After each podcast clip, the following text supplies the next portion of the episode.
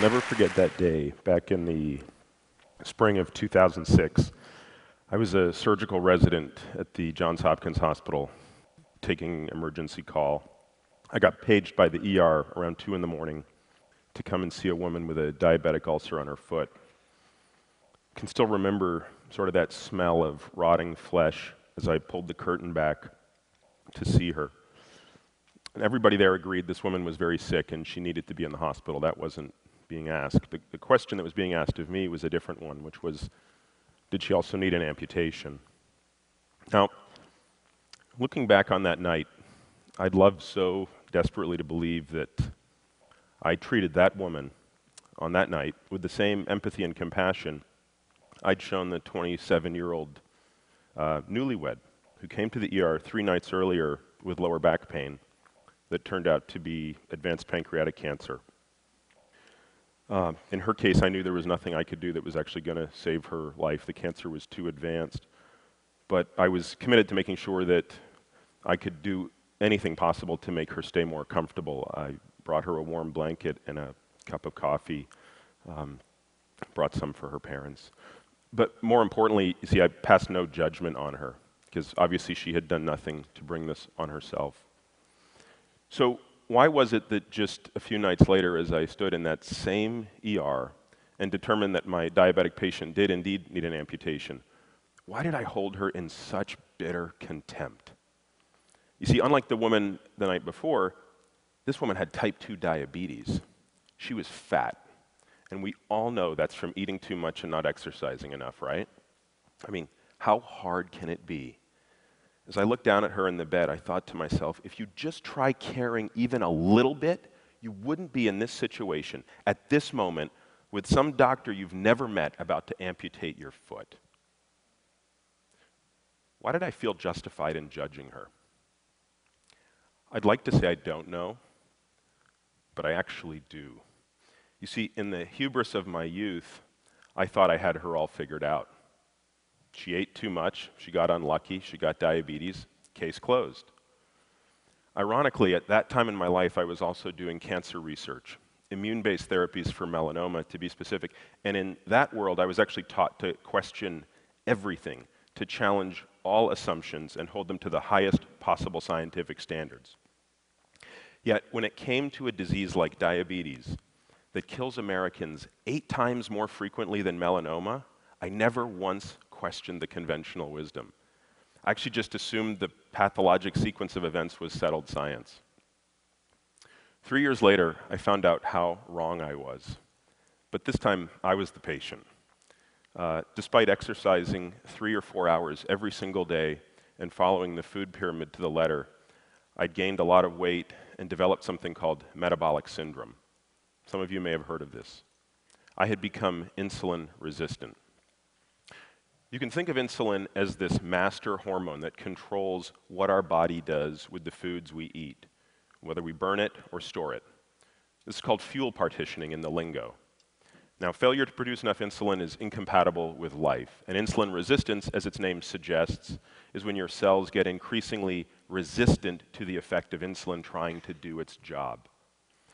Once you're insulin resistant, you're on your way to getting diabetes, which is what happens when your pancreas can't keep up with the resistance and make enough insulin. Now your blood sugar levels start to rise, and an entire cascade of pathologic events sort of spirals out of control that can lead to heart disease, cancer, even Alzheimer's disease, and amputations, just like that woman a few years earlier. With that scare, I got busy changing my diet radically, adding and subtracting things most of you would find almost assuredly shocking. I did this and lost 40 pounds, weirdly, while exercising less. I, as you can see, I guess I'm not overweight anymore. More importantly, I don't have insulin resistance. But most important, I was left with these three burning questions that wouldn't go away. How did this happen to me if I was supposedly doing everything right? If the conventional wisdom about nutrition had failed me, was it possible it was failing someone else? And underlying these questions, I became almost maniacally obsessed in trying to understand the real relationship between obesity and insulin resistance. Now, most researchers believe obesity is the cause of insulin resistance. Logically, then, if you want to treat insulin resistance, you get people to lose weight, right? You treat the obesity. But what if we have it backwards?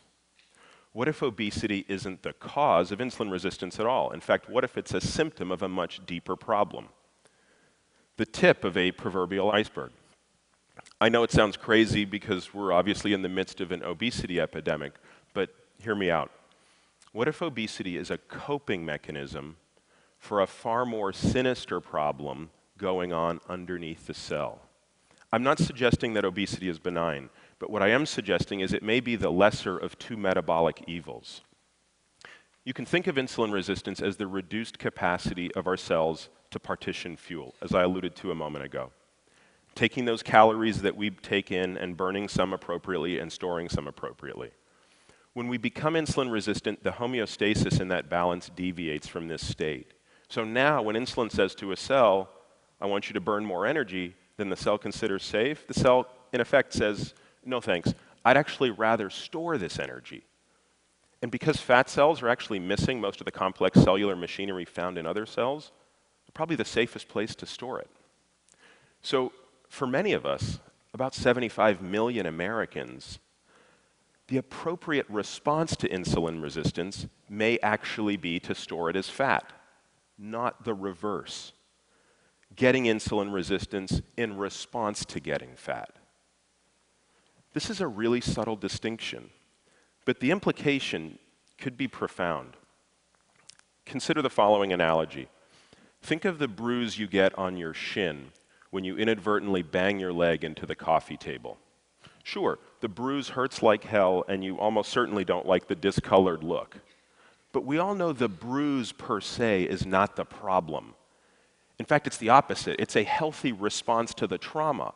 All of those immune cells rushing to the site of the injury to salvage cellular debris and prevent the spread of infection to elsewhere in the body. Now, imagine we thought bruises were the problem and we evolved a giant medical establishment and a culture around treating bruises masking creams, painkillers, you name it, all the while ignoring the fact that people are still banging their shins into coffee tables.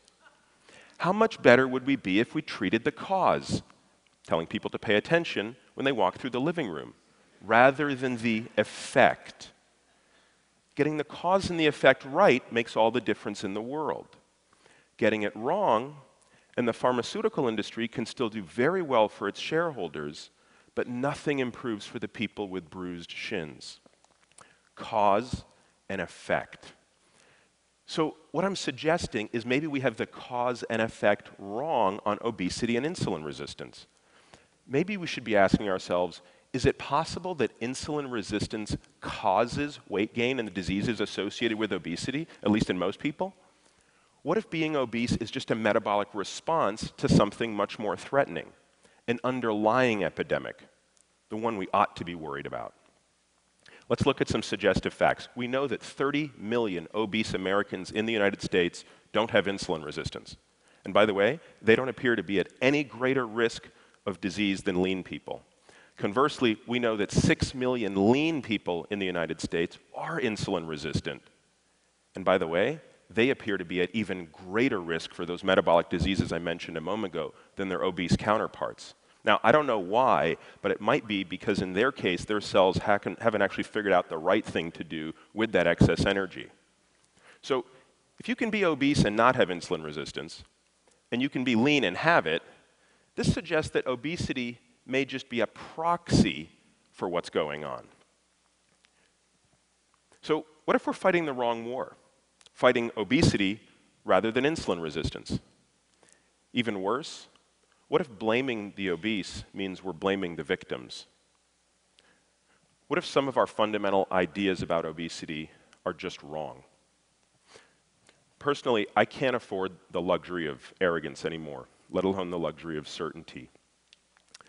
I have my own ideas about what could be at the heart of this, but I'm, I'm wide open to others. Now, my hypothesis, because everybody always asks me, is this.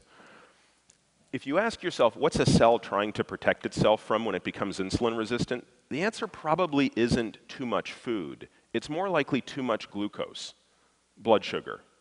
Now, we know that refined grains and starches elevate your blood sugar in the short run, and there's even reason to believe that sugar may lead to insulin resistance directly.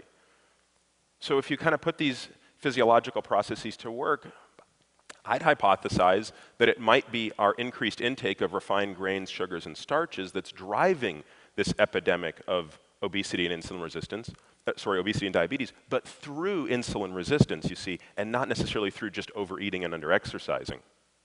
Now, when I lost my 40 pounds a few years ago, I did it simply by restricting those things, which admittedly suggests I have a bias based on my personal experience.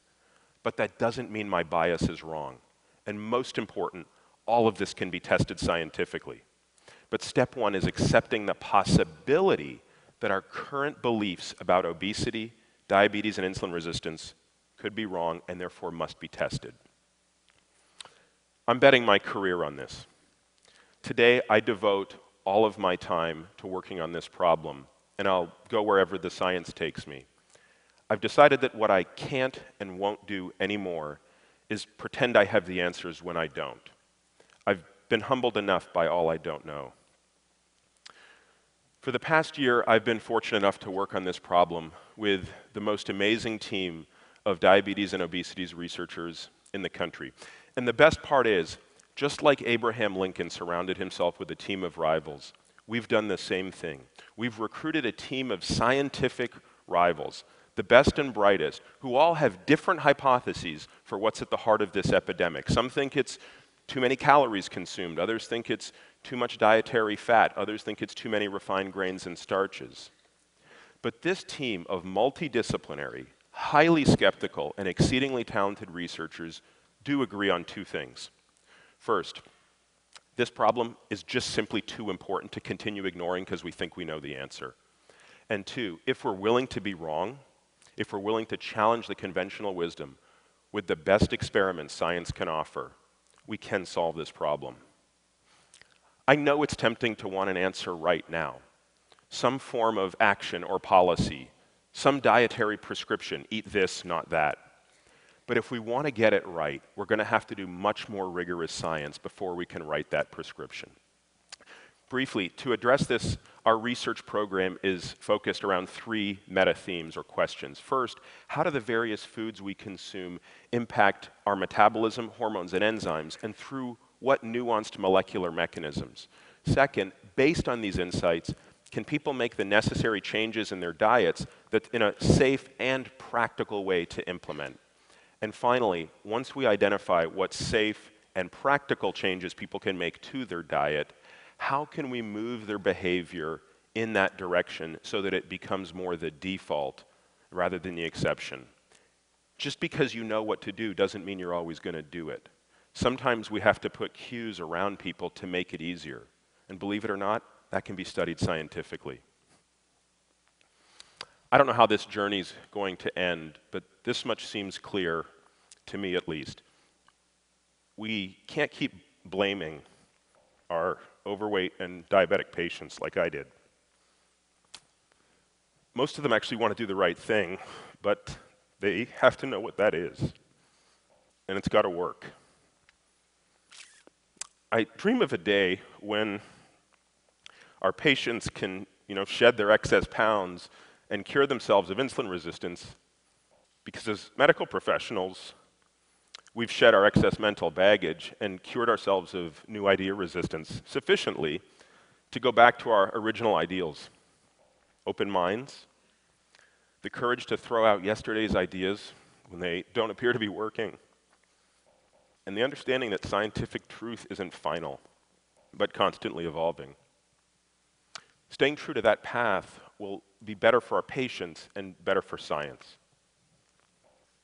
If obesity is nothing more than a proxy for metabolic illness, what good does it do us to punish those with the proxy? Sometimes I think back to that uh, night in the ER seven years ago.